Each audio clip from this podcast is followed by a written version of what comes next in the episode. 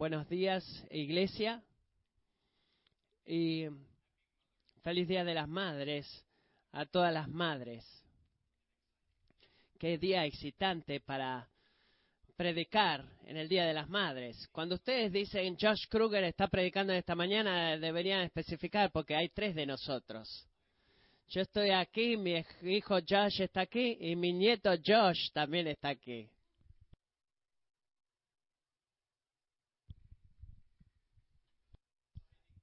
Momento excitante de que vamos a compartir. Así es que es un honor para mí poder predicar específicamente. Gozo poder predicar con Josh y Lisa y Joshua visitándome desde Sudáfrica y tenerlos aquí conmigo en esta mañana. Gracias por la oportunidad, Matthew. Gracias por la oración. La necesito mucho. Síganme. Esas fueron dos de las primeras palabras que Jesús habló al comienzo de su ministerio. Él habló esas palabras a Simón llamado, Simón llamado Pedro y su hermano Endro que estaban pescando en el mar de Galilea. Síganme y yo los haré pescadores de hombres. E inmediatamente dejaron sus redes y le siguieron. Suena bastante inofensivo, ¿verdad? Jesús dijo, sígame. Ellos escucharon, sígueme. Dejaron sus redes y le siguieron. Lo que a veces no nos damos cuenta es que este llamado, el, el cual Jesús lo llamó esta mañana o tarde, síganme, no era simplemente esas palabras, síganme, sino que esas palabras decían, síganme y mueran. El llamado a seguir a Cristo es un llamado a morir a nosotros mismos. Y a través de los tiempos este llamado ha sido para todos nosotros, incluso el día de hoy, sígueme, ven y muere a ti mismo. Hay un costo envuelto en el seguir a Cristo, pero desafortunadamente a través de los tiempos, la gente y las iglesias y las culturas han eh, destruido el significado de lo que Jesús quería decir cuando dijo sígueme y ahora muy a menudo la gente se le enseña de que si tú quieres ser un seguidor de Cristo todo lo que tienes que hacer es orar la oración del pecador. Y de repente vas a ser un cristiano. No importa cómo se vea tu vida después de eso. Tú tienes que orar y la gente de las personas se ve igual, sin cambios para nada en sus vidas, y Dios está ahí para ellos cuando suceden las tormentas, para que tengan algo en lo cual recostarse. Pero iglesia, que esta no sea que esta no sea la realidad para nosotros, que podamos darnos cuenta la gravedad del llamado, eh, sígueme y estar dispuestos a dejar nuestras redes inmediatamente y seguirle, no importa el costo. Cuando hacemos esto vemos una promesa, vemos una promesa que al seguirlo a Él, al seguirlo a Él vamos a salvar nuestras vidas. Esta es la promesa que vamos a ver en este pasaje de esta mañana. Síganme y ustedes serán, salvarán sus vidas. Ahora, esas palabras crean un poquito de tensión en ti y dices, bueno, Just dice, tú vas a salvar tu vida. Eh, quiero decir, relájense es solamente una forma para nosotros de ser salvos. Hay solamente una forma para nosotros de probar la dulzura de la eternidad y esa es a través de la fe en la obra completa de Jesucristo en la cruz. Existe solo una forma. Estamos de acuerdo en lo que Pedro dijo en Hechos capítulo 4, que en ningún otro hay salvación, porque no hay otro nombre bajo el cielo dado a los hombres en el cual podamos ser salvos. Hechos 4:12. Pero lo que vamos a ver esta mañana es que existe una forma de vida o un estilo de vida, un estilo de vida que Dios nos llama a seguir, que nos va a guiar hacia la salvación. ¿Esto contradice la fe? ¿Salvación a través de la fe? No, no lo contradice a la salvación a través de la fe. pero lo que hace para nosotros es mostrarnos de que va a definir para nosotros lo que es la fe en Jesucristo y cómo se ve la fe en Jesucristo en forma práctica en tu vida y en mi vida. Hay un estilo de vida que Dios nos llama a vivir, que nos va a guiar a la salvación a través de la fe. Así que por favor abran sus Biblias conmigo en esta mañana en Marcos capítulo 8, mientras continuamos el estudio el libro del libro de Marcos. Y vamos a leer comenzando en el versículo 34. Ahora, algunas personas van a decir, bueno, Jim ya predicó de esto de la semana pasada. Sí, lo hizo. No hizo un mal trabajo, pero yo lo voy a hacer un trabajo de mejor y diferente. Es una aplicación un poquito diferente. Nos tomamos el atrevimiento ya que él no está aquí. La semana pasada, Jim nos mostró de que en este pasaje, un poquito más temprano en el capítulo 8, había una pregunta que Jesús les hizo. Él hizo la pregunta, ¿quién dice la gente que soy yo? Y la respuesta de parte de Pedro fue ambas, definitiva y divina, eh, y de división en ese momento del tiempo, perdón. Porque Pedro respondió con algo que no vino de Pedro. Pedro respondió, la respuesta de Pedro fue dada a él por Dios cuando él dijo, tú eres el Cristo. Tú eres salvación. Tú eres el Mesías, tú eres el Redentor que hemos, por el cual hemos estado esperando. Y en ese momento, la revelación que Pedro habló se partió eh, la eternidad de como lo habíamos visto y ahora tenemos al, que la eternidad que buscamos al Mesías y aquí estaba delante de Pedro. Así que en esta mañana nos unimos de vuelta al versículo 34 de Marcos capítulo 8. Así que por favor lean conmigo. Llamando Jesús a la multitud y a sus discípulos, les dijo, si alguien quiere venir conmigo, niéguese a sí mismo, tome su cruz y sígame. Porque el que quiera salvar su vida, la perderá. Pero el que pierda su vida por causa de mí y del Evangelio, la salvará. ¿O de qué le sirve a un hombre ganar el mundo entero y perder su alma? ¿O qué dará un hombre a cambio de su alma? Porque cualquiera que se avergüence de mí y de mis palabras en esta generación adúltera y pecadora, el Hijo del Hombre también se avergonzará de él cuando venga en la gloria de su Padre con los santos ángeles.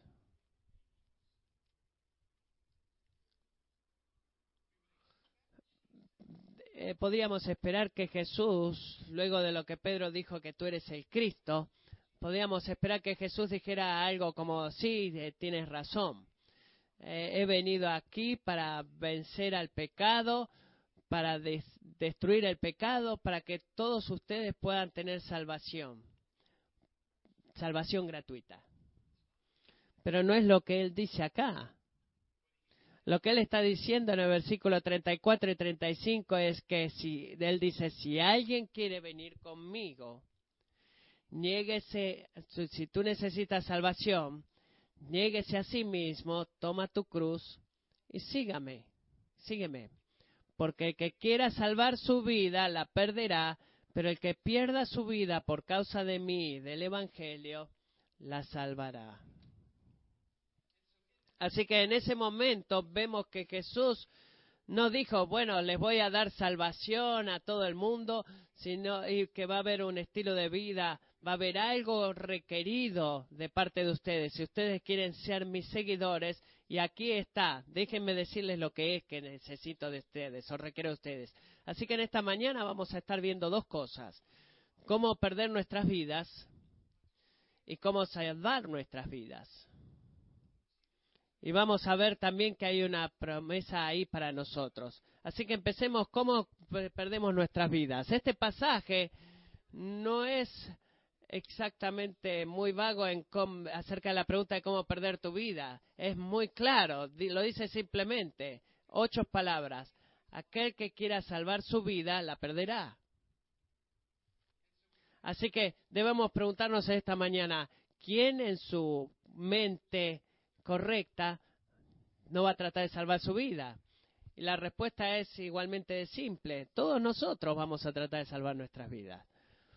Todos hacemos esto, todos hacemos esto de diferentes formas. ¿Lo ven? Tratamos de salvar primeramente nuestra vida física viviendo eh, vidas egoístas de autoservicio y, lo llamamos autopreservación. Vivimos vidas que queremos vivir, hacemos lo que queremos, cuando queremos, la forma en que queremos hacerlo, nos servimos a nosotros mismos, nos preservamos a nosotros mismos para salvarnos a nosotros mismos. Hacemos decisiones sabias, decidimos vivir en Midlothian porque es más seguro vivir aquí que vivir, por ejemplo, en el downtown, donde es muy peligroso, creemos. Decidimos hacer un montón, un montón y un montón de dinero para regalar. Eh, bueno, no, es para que crezca nuestra cuenta de banco. Y amigos, lo que hacemos eh, quizás no sea malo visto de nuestro punto de vista, pero cuando este es el enfoque de nuestras vidas y lo que hacemos es que entender que estas cosas salven nuestras vidas para hacer nuestras vidas felices eh, y mejores y confortables para nosotros, también tratamos de salvar nuestra vida espiritual. Hacemos esto al siendo lo suficientemente buenos. Eh, nunca he matado a nadie, decimos, soy una buena persona, decimos, por ejemplo. Hacemos esto viviendo en obediencia.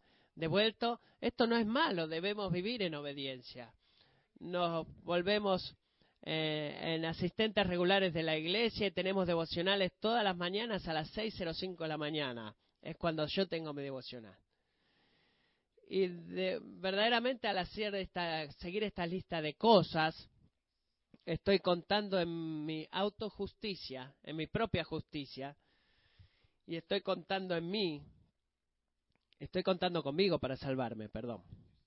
Es triste decir que esta es una disposición de incluso muchos cristianos. Sabemos que la salvación viene a través de la fe en Jesucristo solamente, pero existe este pequeña parte de nosotros que podemos decir que, bueno, quizás podría agregar yo algo, puedo agregar un poco de mi propia justicia, un poco de mis buenas obras, un poco de, de mis habilidades, para que pueda eh, endulzar el trato un poquito más, para que Dios pueda estar satisfecho conmigo, para que la salvación que reciba sea más sólida. ¿Sabe cómo se llama esto? Esto se llama idolatría. Porque cuando miramos a cualquier otra cosa que la absoluta gracia de Jesucristo para salvarnos, nos, nos sostenemos o nos aferramos a un ídolo que pensamos que nos va a salvar. No podemos agregar nada. Efesios 2, capítulo, versos 8 y 9 dice, porque por gracia ustedes han sido salvados. ¿No es eso una escritura increíble? Porque por gracia ustedes han sido salvados por medio de la fe. Y esto no procede de ustedes, sino que es don de Dios. No por obras para que nadie se gloríe. Iglesia, el tratar de salvar nuestras vidas no es el estilo de vida que nos va a guiar a la salvación. Marcos 8 dice, cualquiera que salve su vida, la perderá. Así que, eh, ¿cuál es eh, el, el, truco aquí? ¿Cómo vamos a salvar nuestras vidas? Bueno, de vuelta este pasaje tiene mucho para decir. Recién hemos visto en Efesios que para poder salvar tu vida, es por gracia a través de la fe. Pero después vemos en este pasaje que leímos en esta mañana que dice que porque hay una forma de vida, un estilo de vida que Dios nos ha llamado a ti y a mí, que nos va a guiar a la salvación. No es opuesto a la fe, sino que va a exponer la fe, va a mostrar lo que significa cuando decimos tengo fe en Jesús. ¿Qué significa eso? Significa que voy a seguir viviendo la forma en la que quiero y pensar, digo, bueno, creo en Jesús. no es lo que significa y este pasaje lo pone muy en claro lo que hay en lo que se debe poner cuando digo tengo fe en Jesucristo. Así que Marcos dice, porque el que porque el que pierda su vida por causa de mí y del Evangelio, versículo 35, la salvará. Recuerden esas palabras, iglesia. Por causa de mí y del Evangelio. Escucha esas palabras una y otra vez mientras predico esta mañana y la van a escuchar. Porque el que pierda su vida, no solamente perder su vida, sino por causa de mí y del Evangelio, la salvará. Así que perder mi vida, ¿cómo pierdo yo mi vida? Cuando tú miras el versículo 35 y 36 y 37 y 38 de este pasaje, hay algo interesante ahí. Cada uno de esos cuatro versículos empieza con la misma palabra. ¿Cuál es? Porque. Porque. Así que el versículo 35 dice porque. Cuando vemos en la Biblia la palabra porque, debemos de avanzar de esta forma. Bueno, algo se va a decir de que lo voy a explicar mejor y que lo voy a leer. Así que es como decir, debemos volver un poco hacia atrás para ver lo que se acaba de decir para que ahora diga por qué. Josh está yendo a la corte por de tráfico porque estaba conduciendo rápido. Si yo les digo voy a ir a la corte de tráfico, eh, van a saber, no, verdaderamente no tengo que ir, pero la palabra el por qué le va a decir la razón del por qué. Así que cuando miramos hacia atrás, el versículo 35 que dice, porque aquel que pierda su vida por causa de mí del Evangelio, debemos mirar de vuelta al versículo 35, ¿qué significa perder nuestras vidas? Así que el versículo 34 dice, si alguien quiere venir conmigo, haga tres cosas, niéguese a sí mismo, tome su cruz y sígame. Y este es el estilo de vida al cual hemos sido llamados, que nos va a, llevar a la salvación a través de la fe en Jesucristo. Así que debemos tomarnos un tiempo en esta mañana para ver lo que esto significa, que esas tres cosas significan para ti y para mí, de forma práctica, en nuestras vidas, en este día y en esta época de nuestras vidas. Es bueno decir que debemos de negarnos a nosotros mismos. Tú y yo, como humanos, amamos vivir para nosotros mismos. Amo vivir para mí mismo. Quiero que la persona más importante en el día a diario soy yo y la mayor cosa de las que hago es satisfacerme más de lo que hago son cosas que me motivan, que me alegran, que cosas de las cuales puedo tomar beneficio, cosas en las cuales encuentro placer, cosas que se sienten bien, cosas que puedo reconocer que soy bueno para hacer. Y eso es para lo que vivo. Y como resultado invertimos mucho tiempo en recursos, haciendo autoservicio, autogratificación, cosas que nos ah, sirven y nos gratifican, trabajo, placer, deportes, recreación. Y eh, invertimos muy poco tiempo en hacer esas cosas que la Biblia eh, retiene como preciosas, por ejemplo, cuidar a los niños y a las viudas. Y podríamos seguir en una lista muy larga de cosas. Esto es lo que la Biblia amplificada dice acerca de negarte a ti mismo.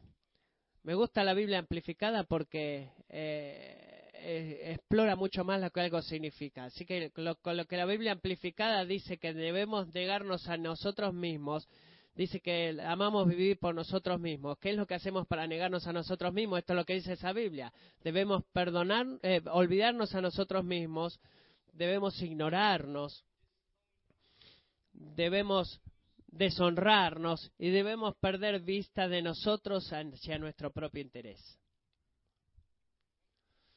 Me pregunto si hay alguien acá que pueda levantar su mano y decir, esto sucede naturalmente en mi vida, Josh. Hacer esto es tan simple para mí. Pero amigos, debemos conocer que hay una distinción que debemos hacer aquí. Cuando la Biblia dice, niégate a ti mismo, la Biblia no está diciendo que te opongas a ti mismo o, que te pongas a ti mismo una aflicción o una tortura. No está diciendo, bueno, esto es algo que tú te vas a sentar en un, en un poste en algún lado y te vas a negar a ti mismo. No, recuerda esas palabras que he mencionado antes, que ustedes deben recordar, que esta escritura dice que el negarnos a nosotros mismos por el por causa del Cristo y del Evangelio. Y cuando nos negamos a nosotros mismos por causa del de Cristo y del Evangelio, entonces eso es un estilo de vida que nos va a llevar a la salvación. Cualquier otro tipo de negación por cualquier otra razón que hagamos a nuestra vida es sin sentido y no tiene valor en términos de la salvación. Ven, el significativo de negarnos a nosotros mismos no es en el negarnos, sino en que es en, aquel por el cual nos negamos a nosotros mismos. Es decir, el significado cuando yo digo voy a negarme a mí mismo no está en este acto de yo negarme a mí mismo, sino que el significado está que en él, en el cual estoy dispuesto a negarme a mí mismo. Porque debido a él, por Cristo, por, por causa de Cristo y del Evangelio. Y esta negación no es este, no se gana nada en este mundo, pero sí ganamos algo cuando nos negamos a nosotros mismos. Ganamos a Cristo. Eh, la mayor ganancia que podemos recibir como humanos, vamos a ganarla al negarnos a nosotros mismos. Pablo dice en su carta a los Filipenses, capítulo 3, versículo 8, y aún más, escucho cómo Pablo describe el negarse a sí mismo. Y aún más, yo estimo como pérdida todas las cosas en vista del incomparable valor de conocer a Cristo Jesús, mi Señor. Por Él lo he perdido todo y lo considero como basura a fin de ganar a Cristo.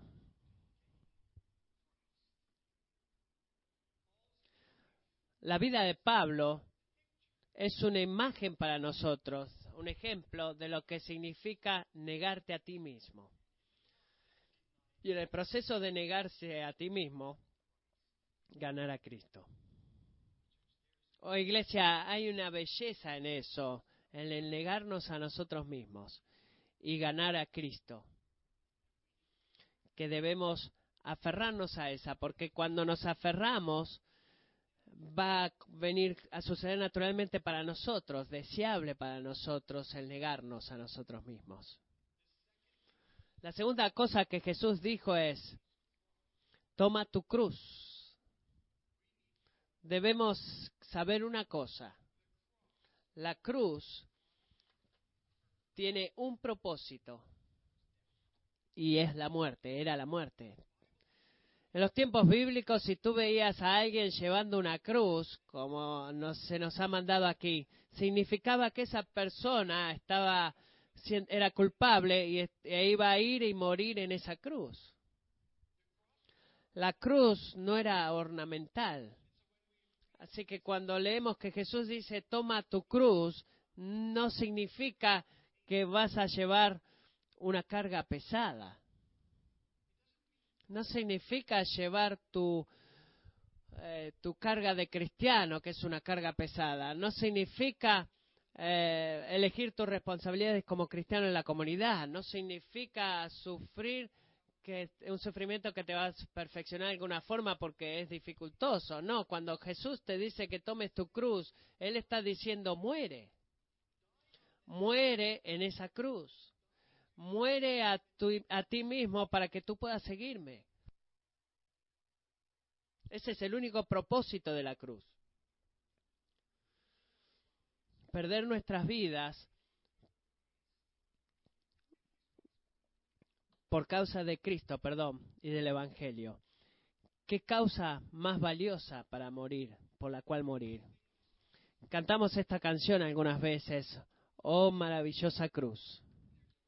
Y hay un versículo en esa canción que dice, oh las ofertas llegan, eh, oh la maravillosa cruz, perdón, las ofertas llegan y mueren. y encuentro que quizás yo verdaderamente viva. Interesantes esas dos palabras en este, en este versículo, de que llega y muere para que encuentre que quizás yo verdaderamente viva, morir para que yo viva.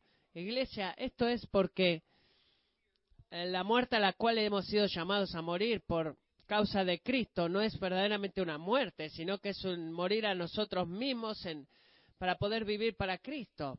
Es un cambio de esta vida patética que yo vivo ahora por la vida victoriosa que Cristo quiere formar en mí y dar a través de mí. Es un gran cambio. Venir y morir para que tú puedas vivir. Esto es lo que, a lo que hemos sido llamados cuando Él dice, toma tu cruz. ¿Cómo hago esto? ¿Cómo puedo hacer esto en el lugar de trabajo mañana a la mañana, por ejemplo? ¿Cómo puedo morir por la causa de Cristo y por el Evangelio? La forma en la que cual tú y yo hacemos eso es por la, rendirnos completamente. Esto no se puede hacer naturalmente. Debemos morir a nosotros mismos, debemos rendir nuestros deseos, mis esperanzas, mis sueños, todo lo debo rendir a Él y pedirle a Él que forme en mí sus deseos, sus esperanzas y sus sueños. Y debo estar dispuesto a seguirlo a Él eh, completamente y obedecerle a Él completamente. Es el negarme a mí mismo en el más alto grado. Es morir a mí mismo por la causa de Cristo y del Evangelio, para que pueda vivir para y dentro de él. Leemos en Gálatas capítulo 2 versículo 20. Con Cristo he sido crucificado. Y ya no soy yo el que vive, sino que Cristo vive en mí.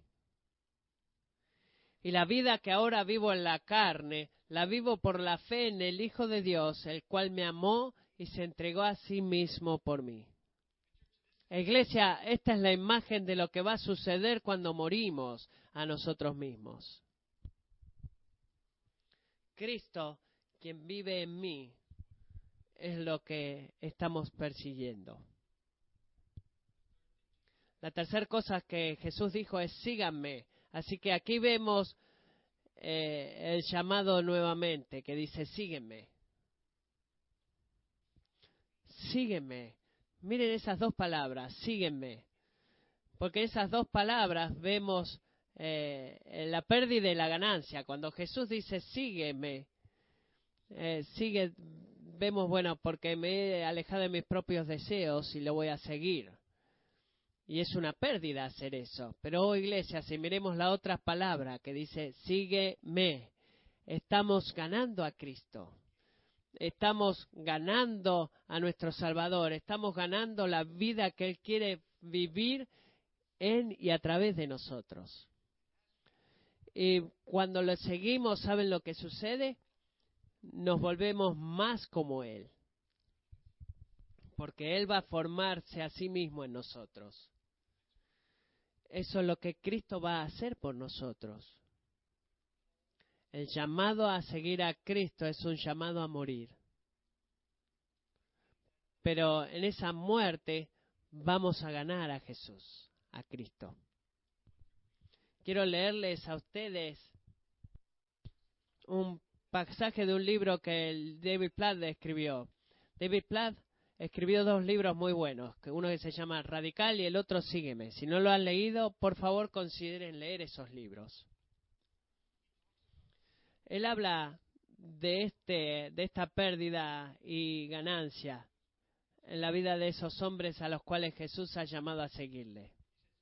Él dice, Pedro, Andrés, Santiago y Juan creyeron que valía la pena el costo de seguir a Jesús incluso que valía la pena la pérdida de su libertad y de sus vidas. ¿Por qué? Debido a que recibieron a Jesús. Intercambiaron sus vidas por su vida. Y los resultados de ese intercambio fueron totalmente a su favor. En Jesús, estos hombres descubrieron un amor que supera la comprensión, una satisfacción que sobrepasó a las circunstancias y un propósito que trascendió cualquier otro anhelo posible en este mundo. Ellos, ansiosa y deseosamente, perdieron sus vidas con el fin de conocer, seguir y proclamar a Cristo. Eso, iglesia, debería ser la orientación de nuestros corazones. Debemos que ansiosamente eh, y deseosamente perder nuestras vidas eh, para poder conocer, seguir y proclamar a Cristo. Eso es lo que es así como se ve el seguir a Cristo. Y eso es lo que significa seguir a Cristo. Seguir a Cristo significa que desear, desear lo que Él desea, buscar lo que Él busca, amar lo que Él está amando, cuidar por aquellos a los cuales Él cuida. Total, un total abandono de mí para la obra de Él y de su propósito, por causa de Él y su propósito. Es así como seguimos a Cristo. Cuando seguimos a Cristo, cuando yo sigo a Cristo, no me pregunto lo que me va a agradar a mí, sino que pregunto lo que le va a agradar a Él. No pregunto lo que me va a beneficiar a mí, sino lo que le va a beneficiar a Él. No lo que me va a honrar a mí, sino lo que le va a honrar a Él. Y mientras entrego eso a sus pies, voy a ganar más de lo que alguna vez perdí. Cualquiera que pierda su vida por causa de mí, del Evangelio, la salvará. Tengo que preguntarles, iglesia, ¿cómo hacen ustedes con esto? Porque no podemos escuchar eh, o leer y esto y tratar esto con indiferencia. ¿Cómo vas a hacer ¿Cómo, ¿Cómo te está yendo con esto? ¿Estás viviendo una vida en la cual te niegas a ti mismo por causa de Jesús y del Evangelio? Cuando tú tomas decisiones, cuando te enfrentas a las decisiones acerca de un trabajo muy lindo y nuevo que vas a recibir, ¿la tomas basado en lo que te va a hacer bien a ti o dar honor a ti o estás basado en lo que le va a traer honor a Dios? Cuando decides acerca de esta decisión. ¿Cómo haces tu iglesia en crucificar tu propia vida por la causa de, de Cristo y de su Evangelio? ¿Cómo te está yendo a ti con el seguirlo a Él? Negándote a ti mismo y seguirlo a Él.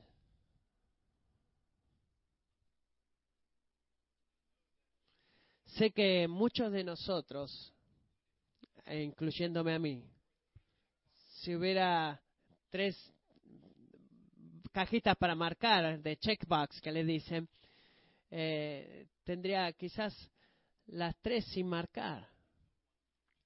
Pero podemos saber una sola cosa, iglesia, de que nos acercamos, mientras nos acercamos a Dios y le pedimos a Él que nos ayude con estas tres cosas, él va a ser fiel. Esto es lo que, este es su deseo para nosotros. Él va a ser fiel para ayudarnos a, negarnos a nosotros mismos, perdón, crucificarnos y seguirle. ¿Lo ven? Jesús es merecedor de tal estilo de vida. Jesús es merecedor de esto. Jesús fue nuestro ejemplo en esto, iglesia. Jesús se negó a sí mismo. Cuando Él dejó la gloria de los cielos para venir aquí y vivir entre gente, entre hombres pecadores. Él se negó a sí mismo.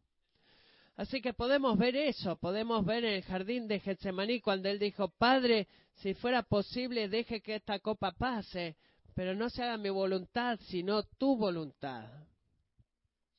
Jesús se negó a sí mismo por, por la voluntad de su Padre. Él es un ejemplo para ti y es un ejemplo para mí.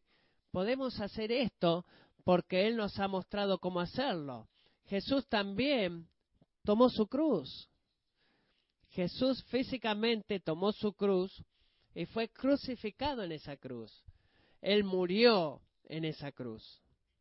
Él murió en esa cruz para reconciliarte a ti y a mí con el Padre.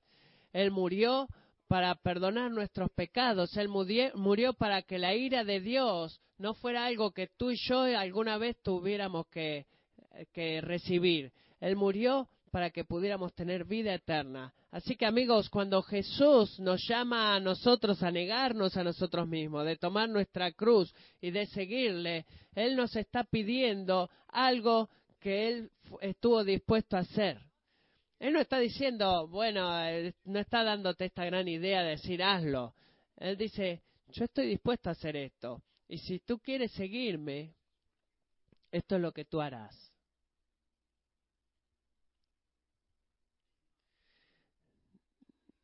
negarte, morir y seguir debería ser nuestro deleite.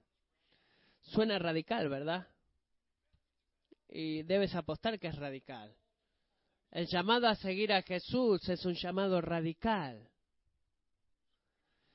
¿Y sabes qué, iglesia? No existe tal cosa como el cristianismo moderno que muchos le dicen.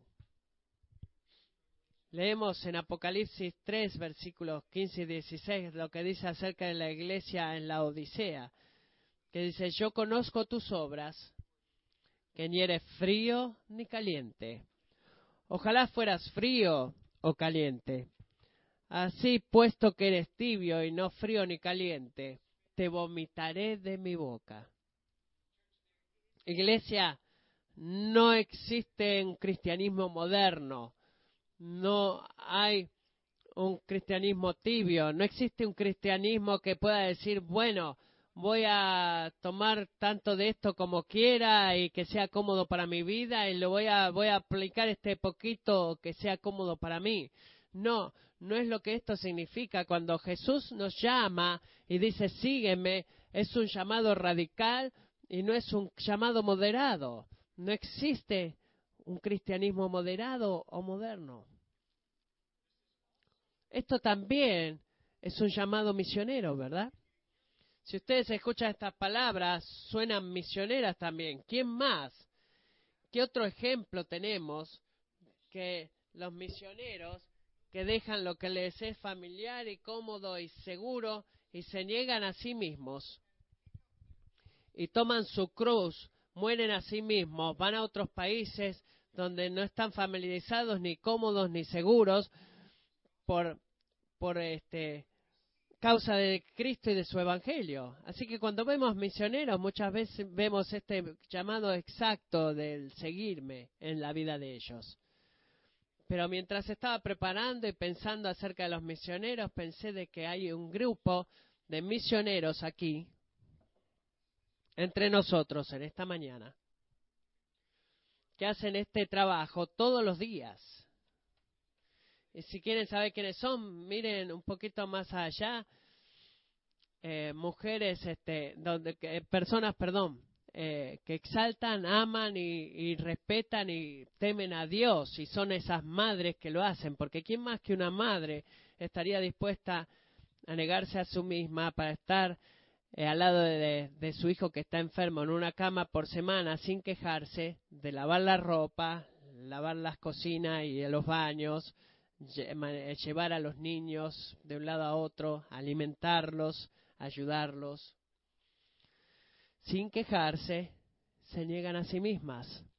Las madres hacen eso mejor que el resto de nosotros. Absolutamente.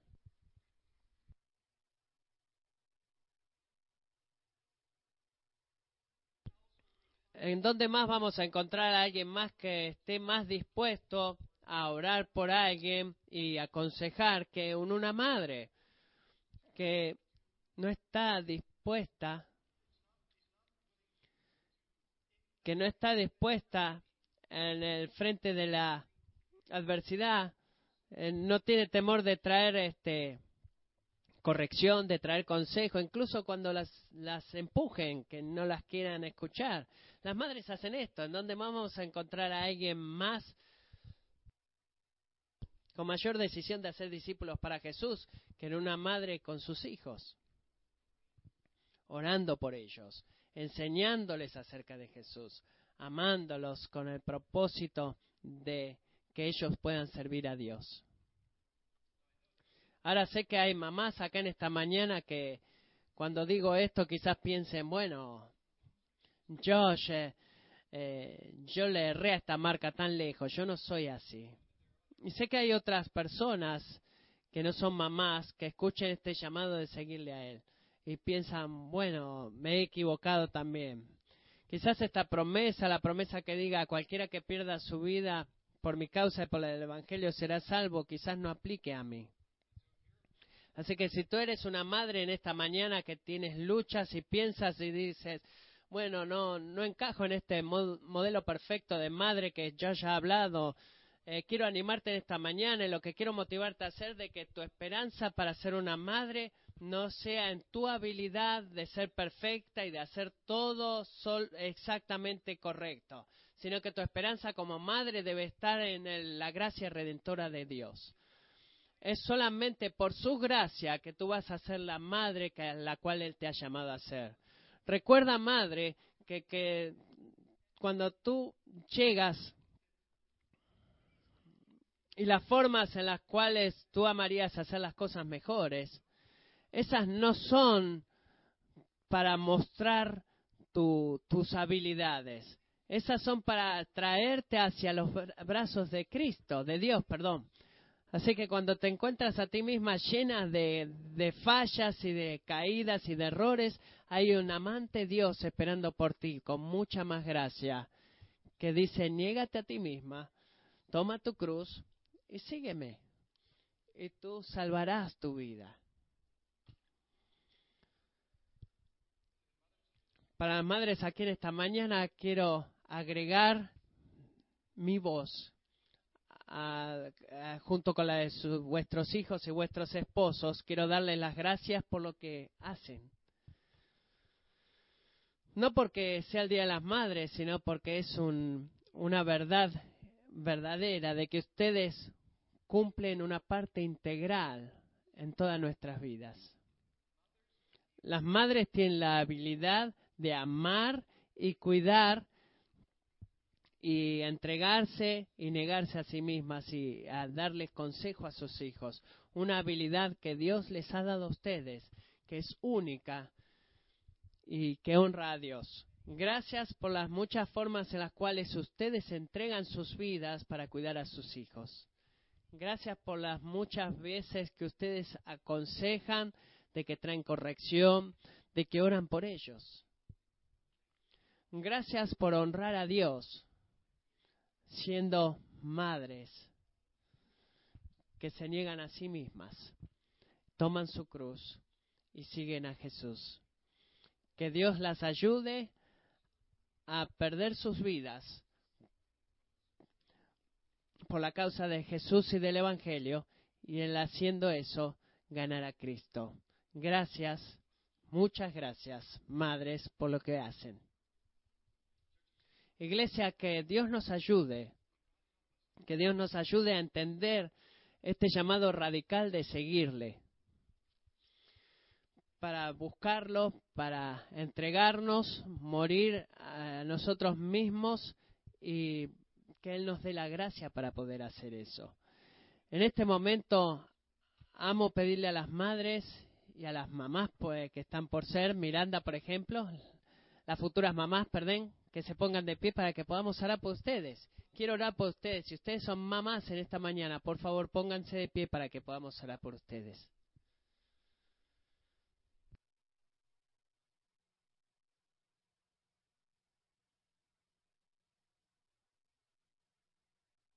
Wow, qué, qué vista más hermosa. Gracias mamás.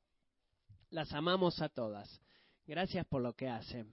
Eh, permítanme orar por ustedes. Oh Dios, en esta mañana, no porque es el Día de las Madres, venimos y oramos por las madres que están de pie en este lugar, en este cuarto. Señor, te damos gracias por cada una de las madres que están representadas aquí. Te damos gracias por sus vidas. Te damos gracias por las formas en las cuales sirven con paciencia, negándose a sí mismas, cuidando, predicándole a sus hijos, amando a sus hijos, orando por sus hijos. Gracias por las formas en las cuales hacen eso. Oh Señor, qué increíble montón de mujeres que tú has levantado. Tú les has dado la habilidad para amar profundamente más de lo que las otras personas lo pueden hacer. Así que Dios en esta mañana ora por cada madre acá, que tú les des a cada una de ellas el deseo y el regocijo de negarse a sí mismas y tomar sus cruces y seguirte a ti. Y mientras encuentran la pérdida en eso, que, que encuentren mucha más ganancia cuando encuentren a Jesús. Así que, Señor, bendice a estas madres, dales la habilidad de seguirte a ti con cada uno de los latidos de su corazón. Que el, primer deseo de ellas en esta mañana sea cómo puedo honrar a Cristo en esta mañana, eh, en mi familia y en mi vida, y mientras claman a ti por, por ayuda, que tú seas misericordioso con ellas, que tú les des gracias más de lo que alguna vez la hayan conocido para amar a sus hijos y a sus esposos y para amarte a ti incluso más. Y mientras lo hacen, Señor, podrías formar tu carácter en ellas diariamente. Señor, quiero orar también por las damas aquí en esta mañana cuyos deseos, eh, que desean ser madres, perdón, y por alguna razón no son mamás todavía. Señor, quiero orar por damas que están dolidas en esta mañana, que desesperadamente les gustaría estar paradas con estas otras mamás. Señor, oro por tu gracia en sus vidas, oro de que tú te reveles a ti mismo para ellas y que oro que tú reveles tus planes a ellas y Señor, oro que tú las levantes para lo que tú las has llamado a hacer. Y si es tu voluntad, Señor, oro de que tú les des hijos, que tú les des esposos, que tú las hagas fructíferas. Y también oro por las madres aquí en esta mañana que han perdido a sus mamás.